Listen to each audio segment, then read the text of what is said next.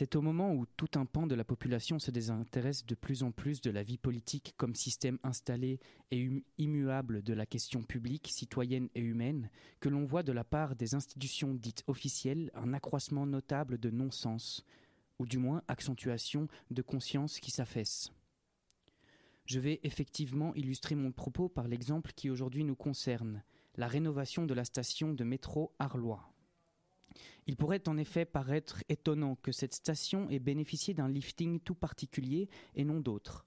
Ah Schumann a également subi une chirurgie esthétique ornée de marbre comme l'on use des morceaux de graisse injectés dans les rides des vieillards terrifiés par leur état qui décline. La particularité, l'on pourrait dire géographique, de la zone Arlois est qu'elle est le trait d'union entre le pouvoir fédéral, institutions royales et consorts, et le quartier réunissant la majorité des institutions européennes, déclinées par des bureaux d'études divers et des groupes de pression lobby en tout genre. Autrement dit, cette zone rassemble ce qu'Éluard aurait appelé bâtisseurs de ruines nationales et supranationales, c'est-à-dire européennes. Autrement dit encore, car loin de moi l'idée d'être contre un rassemblement de pays, au contraire, unis dans des démarches et des objectifs communs, cette zone rassemble les fonctionnaires nantis de moins en moins conscients et de plus en plus éloignés des réalités quotidiennes. Il suffit de voir, par ce bête exemple, la réalité de ce que doit être être cycliste à Bruxelles de manière générale et ce qu'est être cycliste dans ces zones aux pistes cyclables impeccables. En gros, pourquoi Arlois comme station de métro soignée aux allures ultramodernes et limite futuristes? Pour augmenter le confort de la caste qui la fréquente. Il suffit enfin de voir le nombre de militaires à Arlois comparé à Madou, station pourtant adjacente, pour se rendre compte de la différence de l'intérêt porté aux individus qui s'y arrêtent.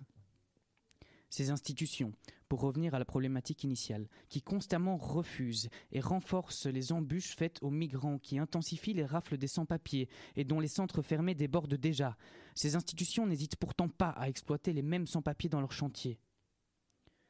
Pourrions-nous dire que nous sommes occupés à rêver d'un monde où le pouvoir possède ses esclaves, sous prétexte que ceux-ci, par le simple fait de demander l'asile, rappelons que cela veut dire abri pour protéger sa vie, est automatiquement considéré comme inférieur, implorant et donc corvéable à merci?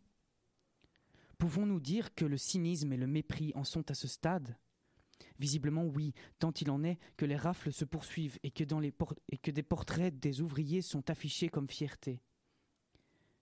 Mais que veulent-ils dire, ces portraits, à celui qui les regarde, si ce n'est Regarde comme tu es mieux, de pauvres diables ont trimé pour tes beaux yeux, c'est-à-dire parce que tu le vaux, et eux-mêmes le savent, c'est-à-dire tu es légitime.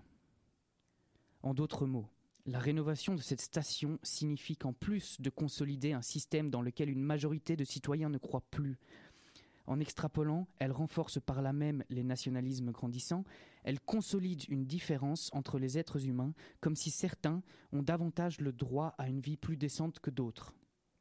Ainsi cultive-t-elle inégalité, violence et mépris. Mais la véritable question est de savoir si nous voulons laisser la place à ces idéaux renforcés et qui invariablement nous rappellent un pas si lointain passé, ou si enfin nous voulons au mépris infuser un véritable changement.